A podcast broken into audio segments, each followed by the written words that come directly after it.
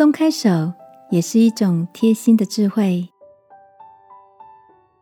晚安，好好睡，让天父的爱与祝福陪你入睡。朋友，晚安。今天的你有什么新的领受吗？前两天读到一则故事，里面提到有个老爷爷常到一家包子店买包子。每次买一颗包子，总是舍不得吃完，感觉是要把剩下的半颗包子留作下一餐来享用。老板发现了老爷爷经济上的拮据，有好几次，他总是故意多给爷爷一颗稍微压扁的包子，告诉爷爷这个包子压在笼底变形了，卖不出去，他自己也吃不完。请爷爷帮忙多吃一颗。于是爷爷很开心的答应了。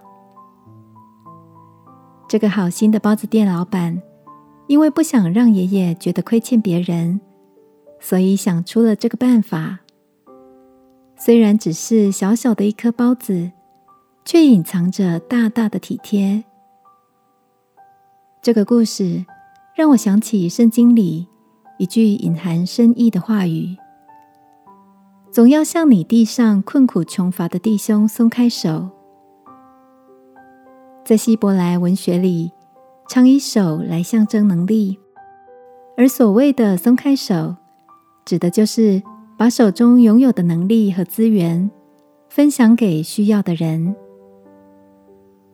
亲爱的，当看见别人有需要的时刻，你愿不愿意也成为一位乐于松开手的人呢？今晚一起在祷告中，求天父柔软我们的心，祝福我们拥有对别人松开手的智慧吧。亲爱的天父，松开手是一种何等有能力的体贴，我也渴望拥有这样的心，求你教导我。这样的爱，奉耶稣基督的名祷告，阿门。晚安，好好睡，祝福你满了松开手的喜乐。耶稣爱你，我也爱你。